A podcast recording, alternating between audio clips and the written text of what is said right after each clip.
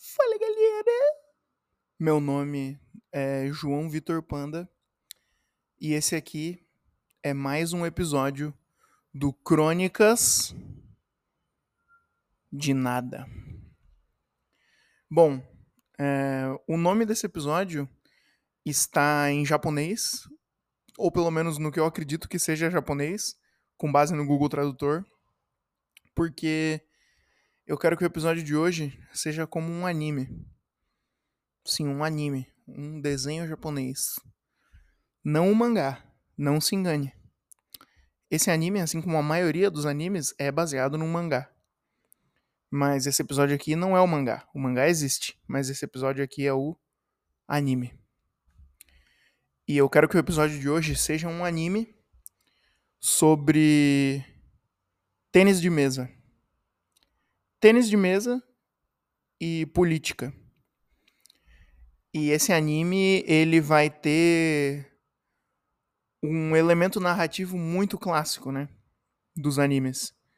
Que é o Friends to Enemies. Ou Amigos que Viram Inimigos. Certo? Esse é um anime curto, de poucas temporadas. E o seu evento principal se passa, veja você, não bastando toda a riqueza temática do ping-pong e da política, esse anime também se passa no dia de Natal, dia 25 de dezembro. O nome desse anime é O Outro Lado da Mesa. Foi isso que eu joguei no Google para obter o nome desse episódio, né? É um anime de ping-pong que se passa no Natal envolve política brasileira com a estrutura narrativa Friends to Enemies. E no dia 25 de dezembro, que é o dia onde se passa o grosso desse anime, é, eu procurei na galeria de fotos do meu celular uma foto que foi tirada nesse dia que pudesse ser a foto de capa do episódio de hoje. E essa é a foto de capa do episódio de hoje.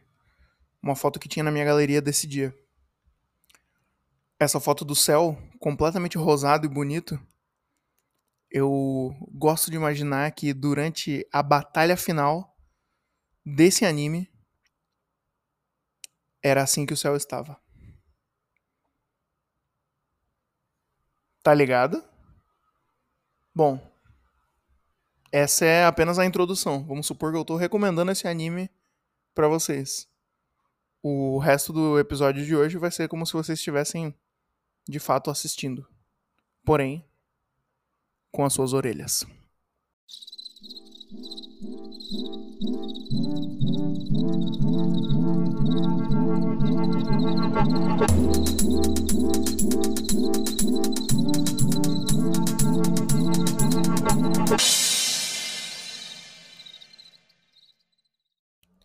Pô, tava pensando que na verdade fizesse mais sentido é, se fosse um filme, né, de anime, uma animação japonesa longa-metragem. Porque acho que eu nem tenho tanto material assim para criar várias temporadas aqui com vocês. Vamos, vamos de, de um longa-metragem mesmo. Cara, eu queria começar aqui com uma, uma reflexão que eu tive com a Júlia é, acerca da situação política no contexto familiar, mais especificamente no contexto natalino, né?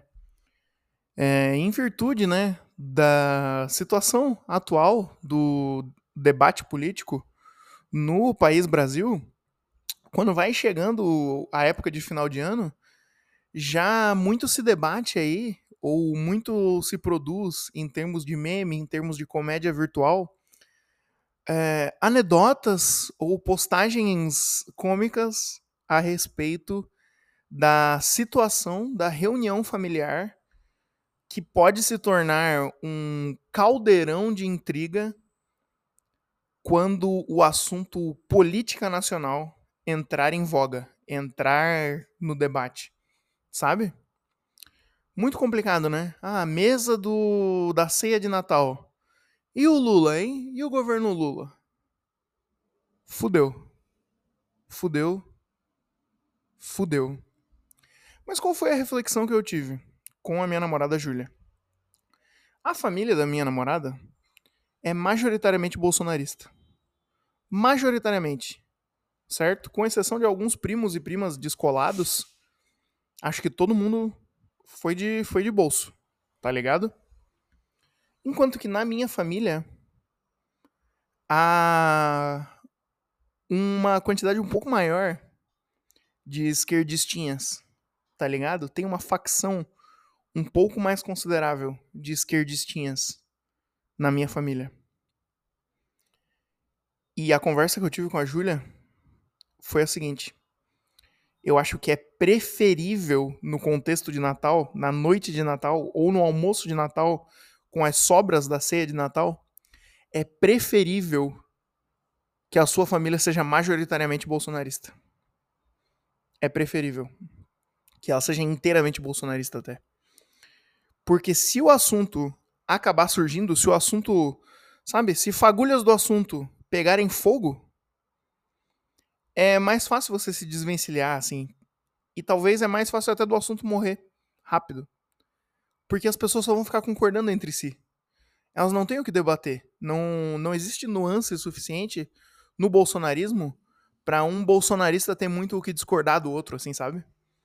Eles meio que vão ficar concordando ali por um tempo e tá tudo bem.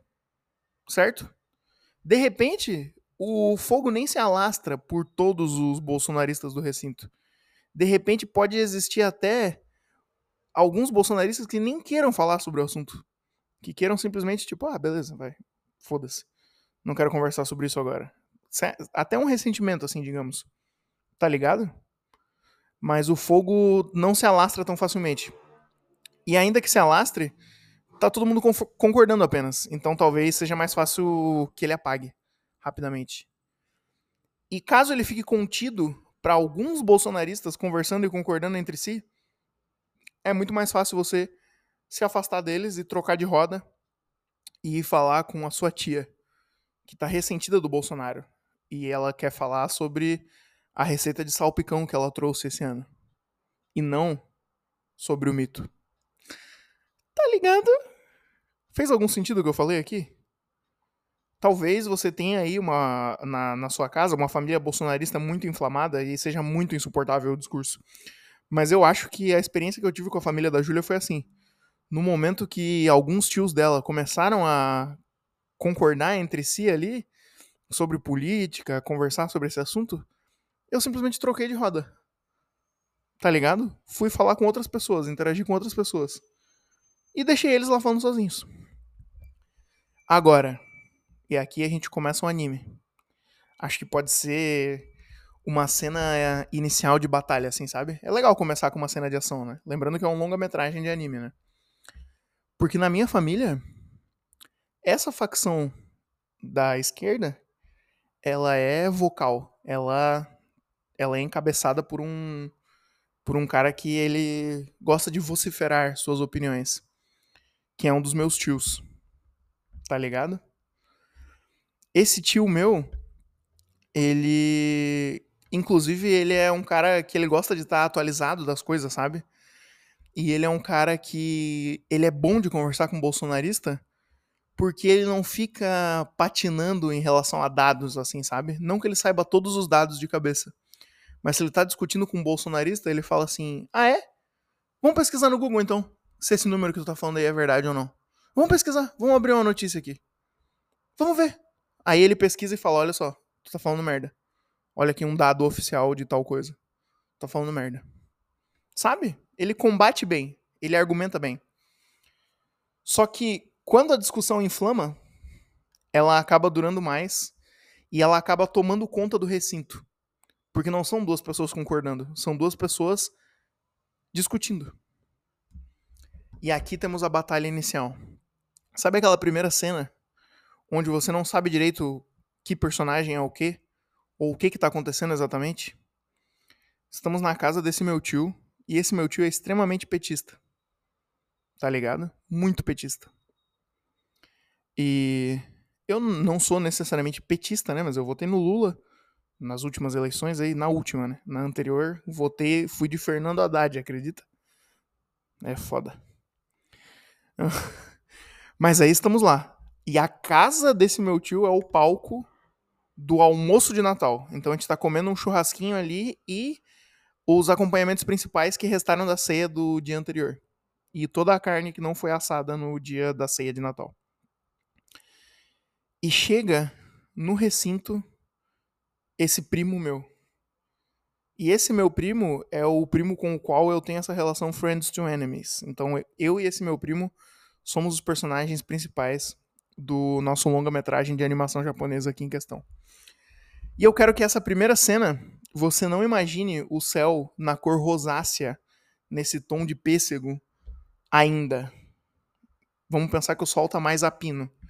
Então é aquele calor do meio-dia, sabe? Aquele calor borbulhante do meio-dia. Efervescente. Você tá suado e a comida tá ficando pronta e pensa: "Meu Deus, mano.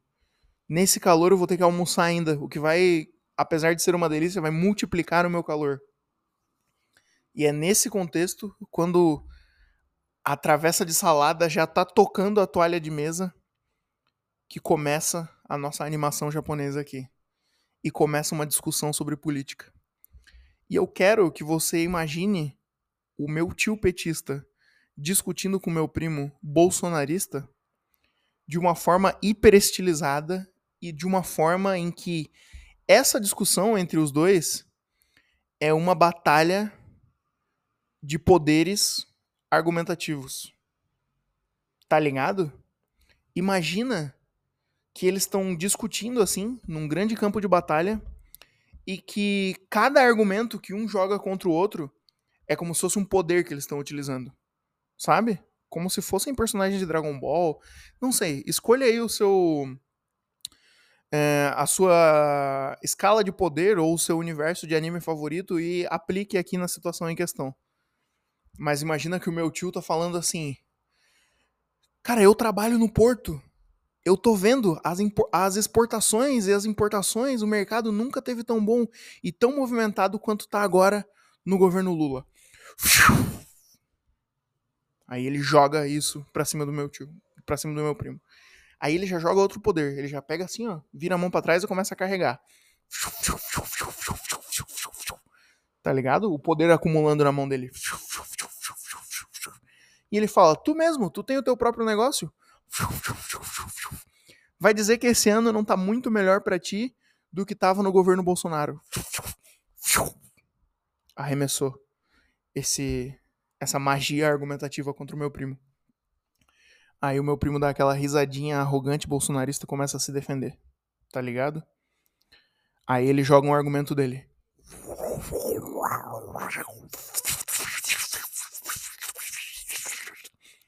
Não, mas veja bem, tio. Se eu for pegar o quanto eu gastava de supermercado no governo Bolsonaro e no governo Lula, é praticamente a mesma coisa. Então, algumas coisas baixaram de preço, mas outras subiram. Então, não dá para dizer que o governo Lula é bom nesse sentido. Aí ele joga. Aí, sabe? Os dois poderes se colidem um contra o outro, assim. Só que nisso, o meu tio já tinha antecipado e tinha jogado o segundo argumento, né? Jogou aquela segunda magia. Ah, você é dono do seu próprio negócio e você tá vendo como que o governo Lula tá muito melhor agora esse ano do que tava no governo Bolsonaro. Vai dizer que não. Aí o meu primo cria um escudo em volta dele, um escudo de magia argumentativa, e esse escudo de magia argumentativa é: Ah, tio, para, né? Pô, o tio sabe, a gente tem que trabalhar, a gente tem que correr atrás das nossas coisas. Não importa quem tá lá na presidência, ninguém vai dar nada de mão beijada para ele. O que importa é o nosso próprio esforço. Se defendeu daquela magia. E assim, imagine aí todos os argumentos pró-governo Lula e pró-governo Bolsonaro, sim, né? Os bolsonaristas têm argumentos para defender o Bolsonaro, por incrível que pareça. Você que aí que já passou mais de cinco minutos com um bolsonarista, você já teve essa experiência chocante, né? E assim, por favor, imagine essa batalha inicial se. Caralho, eles estão se degladiando numa cena de ação espetacular, onde magias argumentativas voam de um lado pro outro, e de repente no campo de batalha. Entra, entra a minha mãe. Entra a minha mãe, e na mão dela tem um dos artefatos mais poderosos desse filme de animação que é um pote de salada de, de salada de batata. uma travessa assim, cheia de maionese. Maionese, batata, cebolinha, ovo, tudo cortadinho. E a minha mãe fala: Ai, vocês dois, vamos parar de falar de política.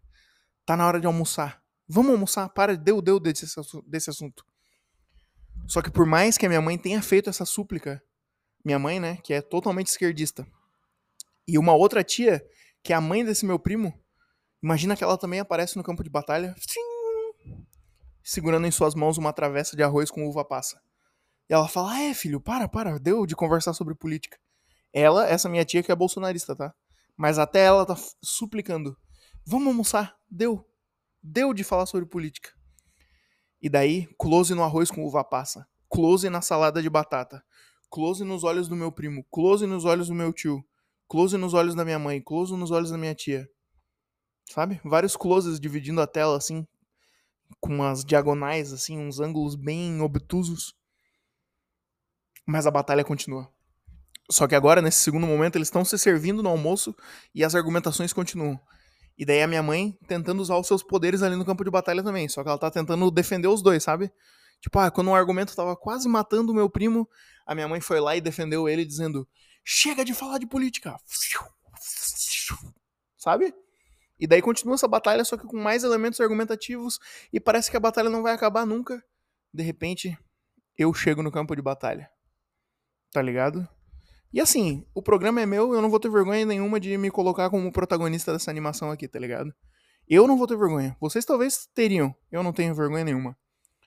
Aí chego eu no campo de batalha, que lembrando, é a casa desse meu tio, no dia 25 de dezembro, comendo as sobras da ceia de Natal e churrasco atual, né? Aquele clássico almoço de Natal latino-americano, né? Dia 24 é a ceia e é o dia do Natal oficial, e dia 25 é quase o after. Eu chego, aponto pra mesa de ping-pong que tem na casa do meu tio, olho nos olhos do meu primo e falo o seguinte: Chega. Chega. Vamos fazer o seguinte. Eu votei no Lula, tu votou no Bolsonaro. Levanta dessa mesa e vamos ali para a mesa de ping-pong. Se eu ganhar uma partida de ping-pong contra tu, o Lula continua na presidência. Se tu ganhar de mim no ping-pong, o Bolsonaro volta ao Palácio da Alvorada. Aceita o desafio? E o meu primo levanta da mesa e aceita o meu desafio. E agora começa né, a trama principal dessa animação. Um jogo de ping-pong valendo no escopo nacional o futuro do país. No escopo emocional valendo coisas que vocês vão entender no próximo bloco.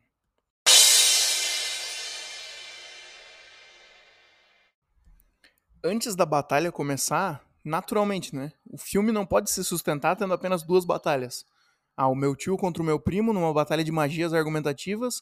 Depois já vai o futuro do Brasil ser decidido numa batalha de ping-pong. E também imagina, né? Da mesma forma que os super campeões é o futebol com superpoderes, imagina que nesse anime vai ser um jogo de ping-pong com superpoderes, assim. Eu contra o meu primo, decidindo o futuro do Brasil e todas, todas as implicações emocionais que estão em jogo naquela mesa de ping-pong. Mas não pode, né? O filme não pode ser só duas batalhas.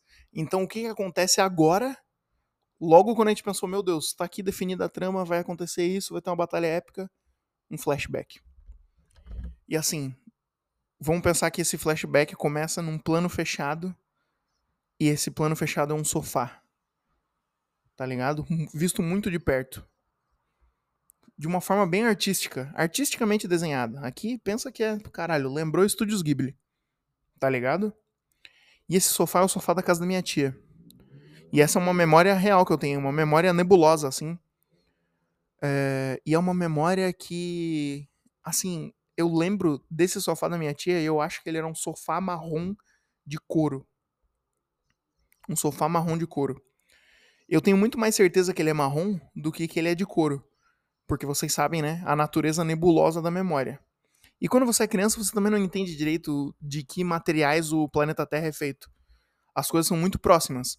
Você entende o que é matéria orgânica, tipo, a terra é feita de terra, lama é feita de terra com água. Isso é, são coisas orgânicas, coisas, né, da natureza. E material humano, coisas que o ser humano produziu, sei lá, meio que é tudo a mesma coisa. Quando eu era criança, eu não sabia exatamente diferenciar o que era couro do que era cimento. Sei lá. Não, eu não tinha nuance. Eu sabia que, ah, isso aqui é o sofá e isso aqui é a parede. O sofá é feito de couro e a parede é feita de cimento? Sei lá, provavelmente. Deixa eu continuar brincando aqui do que eu tô brincando. Tá ligado? E esse sofá era o sofá de couro da casa da minha tia, marrom. E eu lembro que eu era uma criança antes da época das redes sociais da internet. Vou falar um comentário totalmente tiozão aqui, tá? Mas é uma coisa que eu realmente acredito. É, antes de toda criança ter o seu smartphone, as crianças tinham uma coisa que era muito mais importante ter. E que eu temo que as crianças de hoje em dia não tenham. Estão perdendo isso. E assim, esse meu comentário de tiozão é achar isso muito triste. Mas eu acho que as crianças do passado, elas tinham tédio. E as crianças de hoje em dia não ficam entediadas. Elas estão sempre sendo hiperestimuladas o tempo todo. E eu acho que é muito importante você ter tédio enquanto criança. Psicologicamente, criativamente, neurologicamente, caralho, deve fazer muita diferença aí. Na forma que os cérebros funcionam. E eu estava sendo uma criança entediada no sofá da casa da minha tia. E essa é a minha tia, que é mãe desse meu primo bolsonarista. E quando eu era criança, quando eu tinha uns 10 anos, eu acho que é, eu não tenho certeza qual é a diferença de idade de mim para esse meu primo. Mas eu sei que quando eu era quando eu era muito, muito, muito criança, ele era bem adolescente. E quando eu era uma criança quase pré-adolescente, ele já era tipo um jovem adulto, digamos assim. Então eu acho que quando eu tinha uns 10 anos, ele devia ter 19 ou 20. Deve ser uns 10 anos de diferença de mim pra ele. Eu acho, mas eu não tenho certeza. Só que eu sempre achei esse primo muito maneiro e muito descolado. É, e veja só, né? Aqui a gente tá construindo os personagens que vão disputar o futuro do Brasil lá naquela batalha, naquela mesa de ping-pong. Eu achava esse meu primo muito maneiro. Muito maneiro. Tipo, ele era o meu ideal, assim, de jovem adulto ou de adolescentezão, assim. Porra, ele era um cara descolado, ele era um cara bonitão, ele era um cara que, porra, andava de skate, que ouvia um Charlie Brown Jr. Ele me mostrava músicas, né? E, e eu achava as músicas fantásticas, né? Ele começou a moldar o meu gosto musical. Uma das pessoas que ajudou a compor ali o meu gosto, o meu gosto pessoal por música. Ele me apresentou Charlie Brown Jr., Racionais MCs, é, Facção Central, eu ouvia muito com ele. Black Eyed Peas, ele me fazia ouvir também. É, alguns outros artistas internacionais, maneiros, assim. Mas ele gostava disso, gostava de, de rap, gostava de rock. E eu achava ele muito maneiro. Porra, ele tinha uma namorada. Eu falava, caralho, o cara tem uma namorada, muito foda, que maneiro. E a namorada dele era querida, gente boa. Inclusive a esposa dele hoje em dia era a namorada dele na época, veja só. Ele teve várias namoradas, mas a que ele ficou mais tempo namorando atualmente é a esposa dele. E, porra, é uma pessoa muito querida, né? Uma pessoa aí que já é família. Para mim é extremamente família. E uma das coisas que me intriga na minha relação com esse meu primo é ele ser esse adolescente tão descolado. E caralho, meu, ele ouvia Racionais, ouvia Facção Central. E pensar que ele se transformou num adulto coxinha bolsonarista é um pouco assustador para mim, assim. Sabe? Essa mudança. Mas também devia ter sido bem assustador pro Naruto ver o Sasuke andando com o Orochimaru, né? E caminhando pelo Vale das Trevas, virando um membro da Akatsuki. Tá ligado? Porra. E foi assim que eles se tornaram, né, Friends to Enemies, o clássico. Mas eu acho um pouco assustador pensar que um adolescente rebelde pode se, se tornar um adulto conservador. E a gente sabe que isso acontece. É normal. É muito normal se os Mamonas Assassinas não tivessem morrido num acidente de avião, eles teriam feito campanha pro Bolsonaro em 2018. A gente sabe disso. As coisas são assim.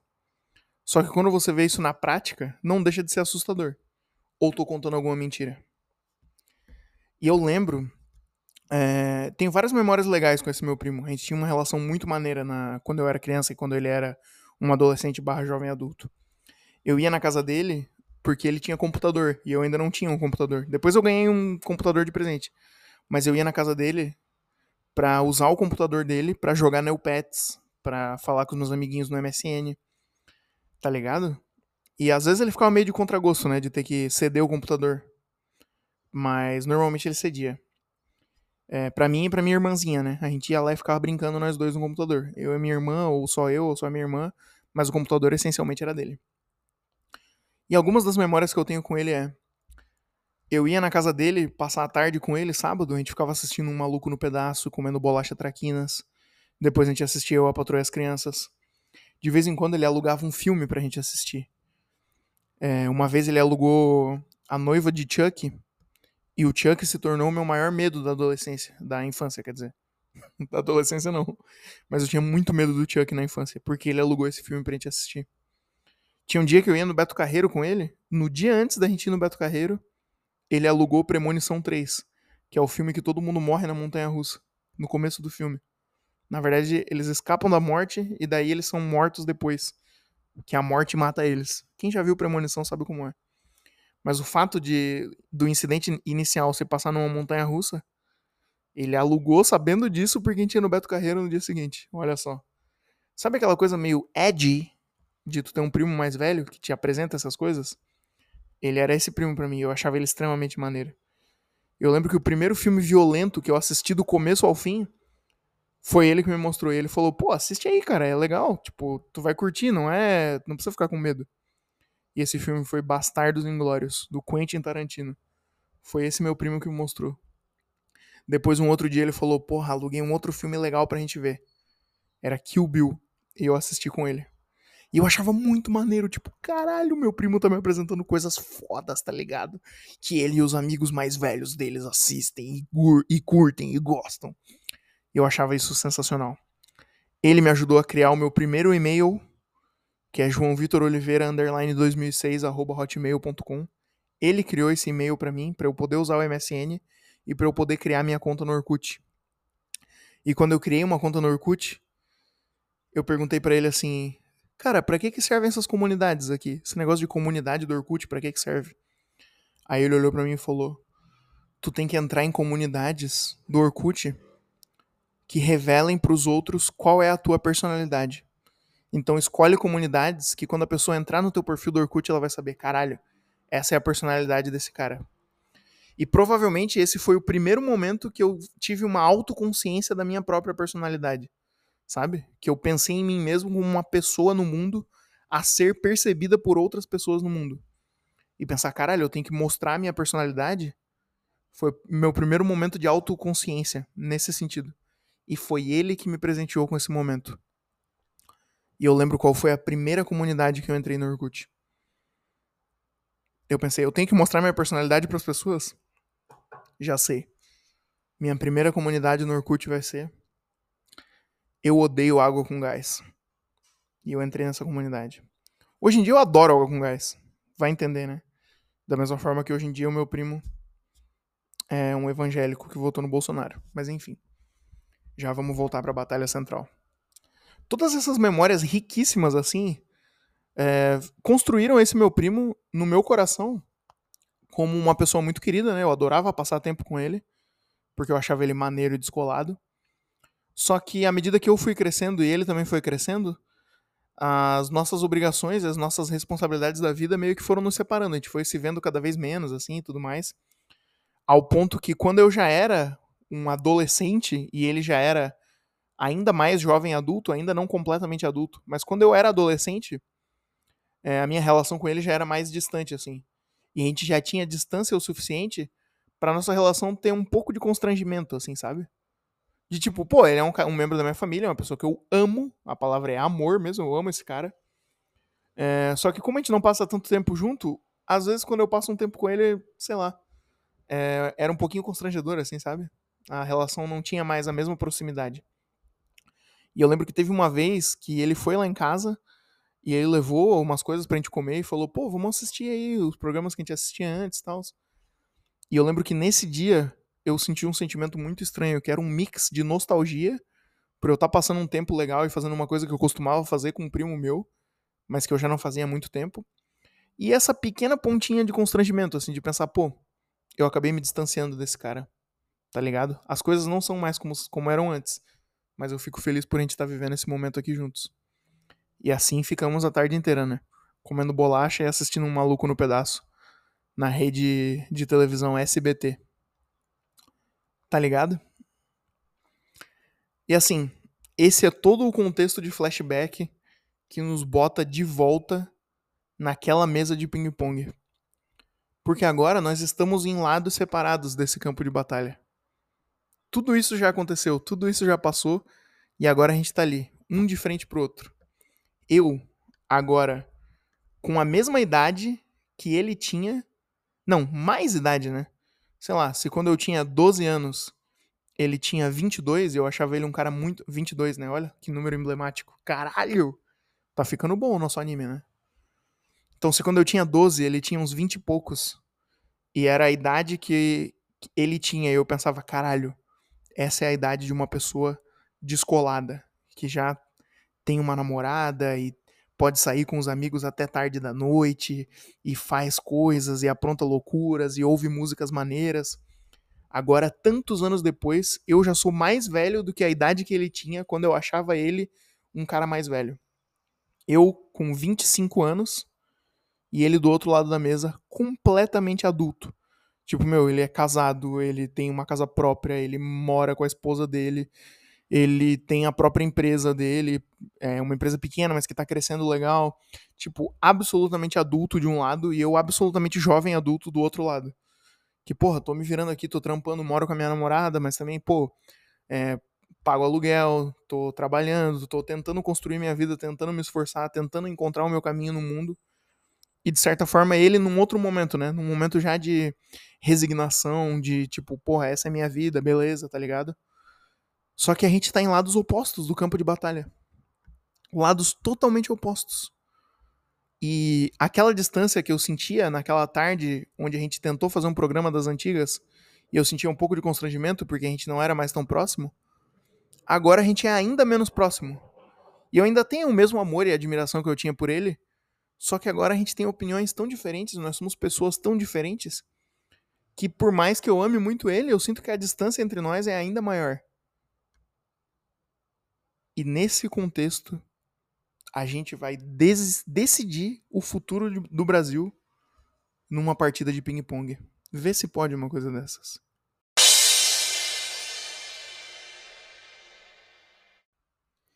Nesse mesmo dia 25 de dezembro, eu e esse meu mesmo primo, a gente viveu uma outra situação, teve um diálogo entre eu e ele, que talvez possa ilustrar bem para a audiência é, a nossa relação, né? E o quanto, sei lá, a gente mudou.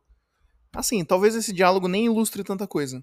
Mas o que eu quero dizer é, agora você já tendo ouvido todas essas, toda essa carga, todas essas informações que eu te apresentei, imagina o seguinte diálogo. Em dado momento desse almoço de 25 de dezembro, é, eu falei para minha família que eu não quero aprender a dirigir. E eu falei, pô, eu não quero aprender a dirigir porque eu tenho medo. Tá ligado? Eu acho maneiro dirigir e tal. Eu e a Júlia, a gente gostaria de ter um carro, mas, sei lá. Eu, particularmente, não quero eu aprender a dirigir porque eu acho que eu sou muito distraído. E eu tenho medo da responsabilidade de ser uma pessoa distraída e estar tá com um carro nas minhas mãos e pensar que, caralho, e se eu faço uma cagada aqui e alguém morre num acidente, tá ligado? Sabe? Eu acho que eu. Não sei. Eu, o meu medo é nesse sentido. E sabendo desse meu medo, eu falo, porra, eu não quero dirigir. Não quero aprender, não tenho o menor interesse. Acho legal ser passageiro, ser copiloto, mas eu não quero aprender a dirigir. Eu tenho esse medo. E quando o assunto era esse na mesa de almoço ali, esse meu primo virou para mim e falou assim: Cara, vou te fazer uma pergunta, mas eu não quero que tu fique ofendido. E eu falei, pô, pode fazer, de boa. Aí ele falou assim, sem um pingo de ironia, ele me perguntou: Cara, tu não acha que isso de certa forma afeta a tua masculinidade? Perguntou genuinamente assim. Pô, não quero te ofender, mas tu não, tu não acha que isso. Tipo, tu não se sente menos homem porque tu não quer aprender a dirigir? E naquele momento. Foi como se um, uma nova cena de ação aqui no nosso anime, tá? Só que essa é bem curta. Tipo, pensa que nós somos samurais e as nossas espadas são as nossas palavras nessa conversa. E daí ele veio dando esse golpe rasgante, falando: caralho, tu não sente que isso afeta a tua masculinidade? Só que eu defendi esse golpe com a minha espada, porque eu senti que eu tinha que responder na mesma moeda. E no que eu defendi esse golpe, eu já girei a espada e. Sabe? Sabe? Que tem o barulho do corte. E daí foca no olho arregalado de um dos personagens. E tem umas gotinhas de sangue voando assim. E tu pensa, caralho, o que, que aconteceu? Quem foi que defendeu o golpe? Quem que, pá, não sei o que. Porque eu percebi que eu não podia só responder, não, isso não afeta minha masculinidade, porque isso nem é uma questão para mim, eu tô absolutamente de boa com isso. Eu tinha que responder de uma forma que fizesse ele questionar a masculinidade dele. Então eu virei para ele e falei: É, eu não sei dirigir, eu não entendo de carro. E tu não entende nada de futebol, né? Eu entendo de futebol. Acompanho, assisto, se tu me perguntar qualquer coisa aqui de futebol, eu vou saber ter uma conversa sobre isso. E tu não entende porra nenhuma de futebol. Tu se sente menos homem por causa disso? E nesse momento, eu guardo minha espada de volta na bainha e o corpo dele cai rachado no meio, assim. A gente vê que, sabe, aquela cena de samurai que tudo acontece muito rápido e depois o negócio cai cortado, assim. E foi isso que aconteceu. O corpo dele foi cortado no meio. Por esse meu argumento de masculinidade. Só que essa cena era apenas um delírio. Porque, né, ele não pode morrer, porque essa conversa aconteceu antes do da batalha final na mesa de ping-pong. Então, foi apenas uma alucinação esse momento da morte. Mas a conversa aconteceu de fato. E voltamos para a mesma mesa de ping-pong. E essa é a batalha final. Por favor, imaginem uma batalha de ping-pong é, no estilo desenho japonês, onde o céu tá da cor. O céu não tava dessa cor na hora da batalha. Mas o céu. Pensa que o céu tá exatamente do jeito que tá na foto de capa desse episódio. Tá? Só para efeitos dramáticos aqui. Imagina, meu, caralho, vai ser uma batalha, meu, se o resto do filme, caralho, se já, o filme abriu com aquela cena de batalha do tio contra o primo, onde eles estavam usando magias argumentativas, e daí a tia chegou no meio com arroz com uva passa, e a outra tia chegou com a salada de maionese, não sei o que, caralho, meu. Né, né. Só que vai ter uma quebra de expectativa agora. Porque a cena da batalha de ping-pong não vai ser uma cena super disputada. E eu tenho que explicar, sem humildade nenhuma aqui, o porquê. Essa vai ser uma cena de ação conceitual. É... O meu primo não tinha a menor chance de ganhar de mim no ping-pong. E se o Lula ainda é presidente do Brasil, foi por causa disso. Eu apostei com ele, né? Se eu ganhar, o Lula continua na presidência. Se tu ganhar, o Bolsonaro volta. Só que ele não tinha a menor chance. Porque existem muitos níveis de ping-pong, né? Tem a pessoa que não tá acostumada a jogar ping-pong e que nunca jogou na vida. E ela segura a raquete, ela não sabe nem direito o que fazer. E ela não consegue sacar baixo, não consegue jogar. Tipo, se ela conseguir acertar a bola, já é um grande, um grande alívio. E não que o meu primo tivesse nesse nível. Ele tá no nível, tipo, ele consegue segurar a raquete e consegue acertar a bola. Só que ele manda a bola pro outro lado, sabe? Ele não consegue sacar baixinho, não consegue é, mandar a bola pro outro lado de uma forma rasante ou de uma forma com efeito. Tipo, ele tá num nível não. Nível não sei jogar ping-pong de jeito nenhum. Ele tá num nível sei jogar ping-pong de uma forma ok, assim. Tipo, eu sei jogar, não sei jogar bem eu posso dizer que eu jogo bem ping-pong. Eu sou um, um, jogador formidável de ping-pong. Porque eu sou professor de inglês e eu trabalhava numa escola que tinha uma mesa de ping-pong para as crianças jogar ping-pong. E eu. Tipo, às vezes eu tinha que dar aula à tarde, eu ia lá, eu tinha que dar aula até as três da tarde. De manhã até as três da tarde. Às vezes eu ficava até sete horas da noite lá só jogando ping-pong com as crianças. E tu pensa, pô, tu ficou bom jogando contra crianças? Sim, porque eu jogava contra crianças que faziam aula de ping-pong. Então eu treinava contra os melhores dos melhores, tá ligado? Então, assim, tem o nível jogador profissional de ping-pong. Tem uns três níveis abaixo disso. Eu tô nesse nível. Uma pessoa que joga ping-pong bem. Eu sou um adversário formidável. Pra uma pessoa que não tem mesa em casa e não treina todo dia, porra, eu sou impressionante nesse contexto, tá? Uma pessoa que não treina todo dia, que joga muito de vez em quando, que não tem mesa em casa, se tu for levar isso em consideração, eu sou formidável, sou impressionante no ping-pong. Então, assim, eu humilhei o meu primo, sério. Eu humilhei ele. O Bolsonaro não tinha a menor chance de voltar à presidência. Só que imagina essa cena que eu descrevi com o céu dessa cor e o, as raquetadas de ping-pong como superpoderes, só que de uma forma conceitual, onde ele tá sendo humilhado no ping-pong. Tá ligado? Só que a cada raquetada é um flashback. Eu dou uma raquetada, eu não sou eu mesmo, eu sou a minha versão criança. Eu sou eu mesmo da forma que ele lembra de mim enquanto eu era criança. A gente tá vendo esse jogo da perspectiva dele. Então eu, uma criança totalmente gordinha, da lembrança dele, do jeito que ele lembra de mim, como, porra, o cara mais novo, que eu vou ser um exemplo para ele, vou apresentar coisas legais para ele. Ele tá vendo essa versão minha humilhando ele no ping-pong. E a cena tá super conceitual por causa disso. Tá ligado? E a cena acaba e o futuro do Brasil tá decidido, porque eu humilhei o meu primo no ping-pong. E daí a gente se cumprimenta, dá risada e volta tomar cerveja depois do almoço. Tá ligado? Mas o filme não acaba depois dessa cena porque tem um epílogo. Alguns dias depois desse 25 de dezembro, esse meu mesmo primo decidiu fazer um outro evento familiar, um churrasquinho, acho que foi no domingo seguinte. Certo? Ou não também, sei lá. Tava todo mundo meio de férias. Mas ele fez um evento na casa dele e chamou a família. Então teve um churrasco de família na casa desse meu primo. E o meu primo tava muito feliz de receber todo mundo lá na casa dele. E eu sinto que ele tá num novo momento da vida dele, esse meu primo. Ele virou evangélico. É, ele tá batizado na igreja e tal. Agora ele casou com a, a namorada dele, que virou noiva, mas agora eles são casados mesmo. E eu não sei, eu acho que uma outra vez que eu tinha ido na casa dele, eu tinha achado. Tava meio estranha a relação entre os dois, assim, sabe? Parece que eles brigavam demais, não sei. Só que dessa vez que eu fui na casa dele, caralho, meu, eles estavam muito de boa, assim, muito em paz. Foi uma curtição inacreditável, foi só coisa boa nesse, nesse almoço em família. Até teve um breve momento em que esse meu tio petista tava lá e eles falaram sobre política, mas foi bem curto. Cara, e daí esse meu primo, ele ficou muito feliz de receber a família na casa dele, fez o churrasco para todo mundo. Caralho, meu, foi muito maneiro esse dia. Super legal. E eu não sei se é porque ele virou evangélico, mas parece que ele tá. Eu vou falar uma coisa positiva, tá? Do. Eu, eu, eu sou meio. Eu tenho preconceito com crente um pouco. Vou falar a verdade. Não que exista preconceito contra crente também, né? Porque os crentes acham que eles sofrem crentofobia.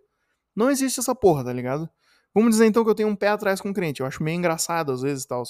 Eu respeito, eu não sou um ateu chato de ficar enchendo o saco de ninguém. Cara, eu respeito todo mundo. Mas sabe, evangélico, às vezes, num contexto sociológico, é uma criatura a ser estudada, assim, é um bagulho diferente. Tipo, tem muitas questões sociológicas envolvendo aquilo, sabe? Mas enfim, esse é um negócio. Eu tenho um pé atrás, às vezes, um pouco. Só que parece que esse meu primo virou crente de uma forma que, não sei, fez ele refletir sobre as próprias emoções dele sabe? E eu acho que é por isso que ele é um esposo melhor do que ele era antes, inclusive. Porque antes eu achava que eles brigavam de um jeito estranho, assim, ele e a esposa dele. Agora, caralho, a gente foi na casa deles e tava tudo bem, assim, sabe? Eles meio que estavam tranquilos e conversando de boa. Não sei, eu, tô, eu acho que de alguma forma fez bem para ele virar crente. De uma forma que eu acho que ele não tá fanático, obcecado, por mais que ele seja bolsonarista. Ele só tá mais em contato com as próprias emoções, sabe? E foi muito estranho isso.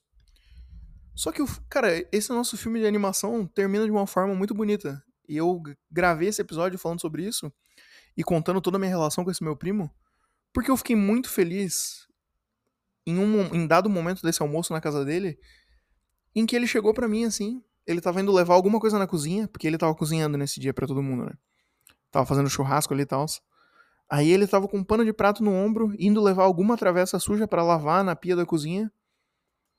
E daí ele passou por mim, eu tava em pé, assim, tomando uma cervejinha, conversando com a Júlia. A minha mãe também tava lá. Aí ele botou a mão no meu ombro, olhou no fundo dos meus olhos e falou assim: Pô, tu é um, tu é um menino muito especial, cara. Eu gosto muito de ti eu fiquei muito feliz que tu veio aqui na minha casa hoje. Aí ele me deu um abraço e quando a gente se desfez do abraço, ele olhou para mim, de novo com a mão no meu ombro e falou: te amo, cara. Tô muito feliz que tu tá aqui hoje. E continuou andando. E eu falei, pô, também te amo, mano. Te amo. E eu, porra, tô tô até emocionado. Eu falei pra ele, porra, que momento emocionante, mano. Tô muito emocionado. Obrigado por ter me falado isso. Te amo. Tô muito feliz de ter vindo aqui hoje também. Aí ele foi pra cozinha lavar louça e eu continuei lá, parado em pé. Meio emocionado assim, sabe? É. As pessoas são muito complexas e multifacetadas. Todas elas. E nunca, porra, nunca que a gente nunca se esqueça disso. As pessoas são complexas e multifacetadas. E isso é, porra, muito maneiro.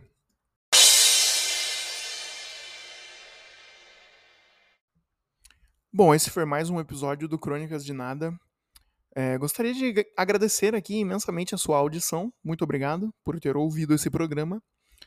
Se você curte o Crônicas de Nada, indique ele para amigos que estão em busca de um podcast para ouvir aí, né, enquanto executam afazeres.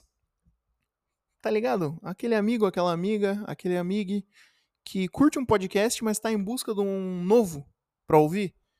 Porra, tá aqui, ó, um podcast semanal sem falha, toda semana tem um episódio novo, né? Nunca falha, toda segunda-feira tem episódio. Uns 30, 40 minutos de um cara falando sozinho sobre qualquer abobrinha que dá na telha. Tá ligado? Se você curte o programa, indica para alguém que você acha que pode curtir também. De repente a pessoa gosta, de repente não gosta, não tem problema. É, te encorajo também a compartilhar o presente episódio nas suas redes sociais aí, né? Para que de repente as pessoas fiquem intrigadas com essa foto de capa e esse nome em japonês. Então, se você curtiu o episódio, compartilha aí nos seus stories ou algo do gênero. É, interaja com a caixinha aqui do episódio. Sempre tem uma caixinha, pelo menos no Spotify tem, né? Agora o programa está disponível também no YouTube e acredito que no YouTube Music apareça também. Se você está ouvindo pelo YouTube, deixa um comentário. Se você está ouvindo pelo Spotify, interage com aquela caixinha que tem perguntando o que você achou do episódio. É, gostou do episódio de hoje? É, achou a história engraçada? Ou não sei, você tem alguma figura semelhante na sua família? Você concorda com o que eu disse sobre é, um almoço de família ser menos constrangedor quando todo mundo é bolsonarista do que quando tem pessoas de opiniões divergentes e podem pode desencadear uma discussão? Sei lá. É, manda uma mensagenzinha aí, vamos conversar. Se você curte bastante a minha produção de, conteúdo, de conteúdo é, eu tenho um Apoia-se, onde eu tenho apoiadores, e esses apoiadores têm acesso a conteúdo exclusivo e terão acesso a cada vez mais conteúdo. É, e eu sou muito grato também a todos os apoiadores do, da minha produção de conteúdo. Muito obrigado a todo o pessoal do apoia.se barra João Vitor Panda. Se você quiser, torne-se um apoiador. Se você não quiser ou não puder, não tem problema. Mas, se possível, considere. Ok? Recados dados, a gente vai ficando por aqui porque tá na hora de dormir. Dormir hoje para acordar amanhã. Tchau, tchau.